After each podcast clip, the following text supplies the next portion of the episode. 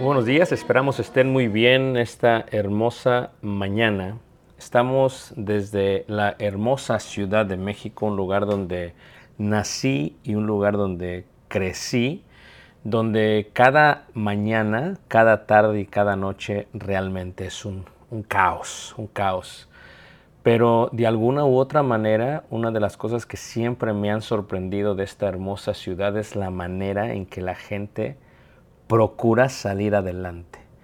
Desde simplemente vender ambulantemente en las esquinas, hasta levantar las cortinas en sus tiendas, hasta ir en la mañana totalmente llenos los autobuses, microbuses, camiones, el metro, cablebus, que es algo increíble que está haciendo Ciudad de México, pues puedo ver cómo es que la gente procura y trata de alguna u otra manera de salir adelante. Siempre colocando eh, una línea muy, muy sencilla, muy firme, muy plana en cuanto a la diferencia social, socioeconómica, por tanto, de la parte muy, muy pobre y de la parte muy, muy, muy rica y de la parte media. Interesante ver también cómo es que muchísima gente tiene muchísima prosperidad, pero tiene que vivir en un perfil bajo por los peligros de los crímenes que existen en esta, en esta hermosa, hermosa ciudad.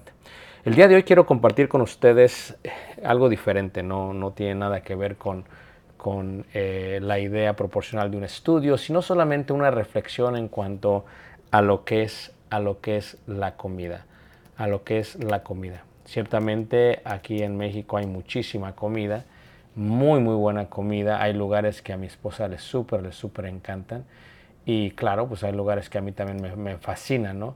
Desde un lugar eh, muy pequeño en una esquina, en un simple puesto, como son eh, los, los, tacos que yo considero más rico de todo, de todo, todo el país. Y, y crean lo que he probado tacos en toda la República Mexicana y con el respeto de todos, pues para mí son los mejores tacos de todo el país. Se encuentran en la Cospa, eh, muy cerquitas al Estadio Azteca, y son unos tacos de costilla donde te, te plasman la tortilla y luego te colocan eh, totalmente eh, la costilla delgada con su huesito encima, con su salsa, con su aguacate. No, no, está realmente está espectacular. Y también pues por el otro lado, hay otros lugares donde puedes disfrutar un, hermoso desayuno, unos chilaquiles rojos, verdes con sus huevos estrellados en la mañana. A, mi esposa le encanta el Biscuits de Obregón. Es un lugar que se encuentra en varias partes de, la ciudad y, te sientas, te traen una, una charolita de pan dulce con tu buen café, buen chocolate caliente oaxaqueño eh, y claro, siempre no puede faltar la, limonada, este, en mineral y cosas así.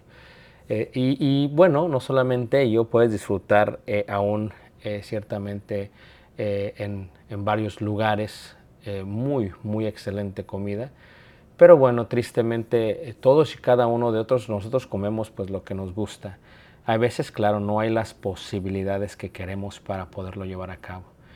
Y eso me lleva a compartir con ustedes algo, algo que dice la Biblia. La Biblia dice eh, que cuando uno tiene la oportunidad debe de llevar a cabo lo que venga a su mano. Lo que venga a su mano. Es más, dice Eclesiastés 2.10, dice, no negué a mis ojos ninguna cosa que desearan, ni aparté mi corazón de placer alguno, porque mi corazón, dice, gozó de todo, de todo mi trabajo y esta fue mi parte de toda mi faena. El rey Salomón, el rey más sabio de toda la tierra, indica esto y bueno, hay, hay a veces nosotros eh, con 46 años de edad, ya teniendo un poquito más de tranquilidad, un poquito más de, paciencia, ya no estamos tan acelerados tal vez como en los años, en los 20, en los 30. Sí, claro, todavía tenemos mucho estrés, es parte de la vida, pero eh, ya estamos empezando a ver la vida desde una perspectiva diferente. Y parte de ello es este, pues, el hecho de la comida, ¿no? La comida eh, realmente es uno de los, de los momentos más especiales que uno puede tener. Es más, eh, fuimos a, nuestro restaurante favorito en la delegación Coyoacán. cerca de casa, donde crecimos, y pues llegamos y nos sentamos. Es un lugar donde mi buen hermano David Nájera, no solamente hermano, amigo, este, eh, pues tuvimos la oportunidad de poder estar ahí y poder platicar con él y poder disfrutar. Y claro, como siempre pudimos ir hacia lo que es este hermoso restaurante que se llama eh, Sonora Grill. Y a mí me encantan los cortes, los cortes es, es lo máximo, ¿no? O sea, un corte, eh, una carne bien hecha, no cabe duda que es de lo mejor. Y, fuimos, y fuimos a comer ahí y pudimos disfrutar de una hacha de indio, de un tomahawk, que es pues una delicia, ¿no? Y, este, y nos la pasamos de una manera muy especial. Es más, es interesante porque cuando llegamos, le dijimos a la mesera, ¿no? Este, oye, este, al mesero, perdón, dice, ¿nos puedes dar la, la, contraseña este, eh, para, para, el wifi, y, o sea, para el wifi? Y, y, nos dice, bueno, este, busquen la señal, este, la señal es deja tu celular, deja tu celular. Y le dijimos, ok, y la contraseña dice, ponte a convivir. ponte a convivir, o sea, así, así de curioso. Es porque la comida los alimentos es uno de los momentos más especiales de la vida. O sea, durante la comida uno realmente puede disfrutar en una manera amplia a su familia, pero sobre todo puede disfrutar de uno de los placeres más hermosos que es el hecho de, comer algo sabroso. Y claro, desde unos frijolitos negros hasta unos frijolitos charros, un poco de arroz o aún una ensalada, todo es exquisito. Pero cuando uno sabe lo que uno le gusta y cuando uno, cuando uno lo come y lo disfruta realmente es algo muy, muy especial. Esa es la idea que tiene Salomón eh, con respecto a porque mi corazón gozó de todo, de todo mi trabajo. Y bueno, eh, llegamos al punto de que tienes que aprender a disfrutar, no siempre, claro, balancear, con balance, con equilibrio, siendo responsables con tus responsabilidades financieras, pero de vez en cuando, cuando llegas a comer, ya no estás en el punto de comer algo por el precio, si lo puedes gastar. Estás a punto de comer algo porque realmente te satisface, te llena el paladar, te llena de alguna u otra manera el corazón. Pero no es solamente el alimento, porque cuando volteé a mi, a mi, a mi este, eh, derecha y a mi izquierda estaba eh, mi esposa, estaba mi hijo Caleb, y esos momentos donde yo los veía disfrutar, los veía reír, nos abrazábamos, eh, bromeábamos, donde veía a nuestra hermana Chio, a Shadi, a, David, son momentos muy especiales en nuestra vida, porque no es la comida, sino la gente que está a tu alrededor lo que realmente hace la comida. Y, disfrutar no solamente de una excelente plática, de una plática amena, de reírnos, de bromear y de un buen eh, paladar es, es, uno de los regalos más grandes que Dios te puede dar.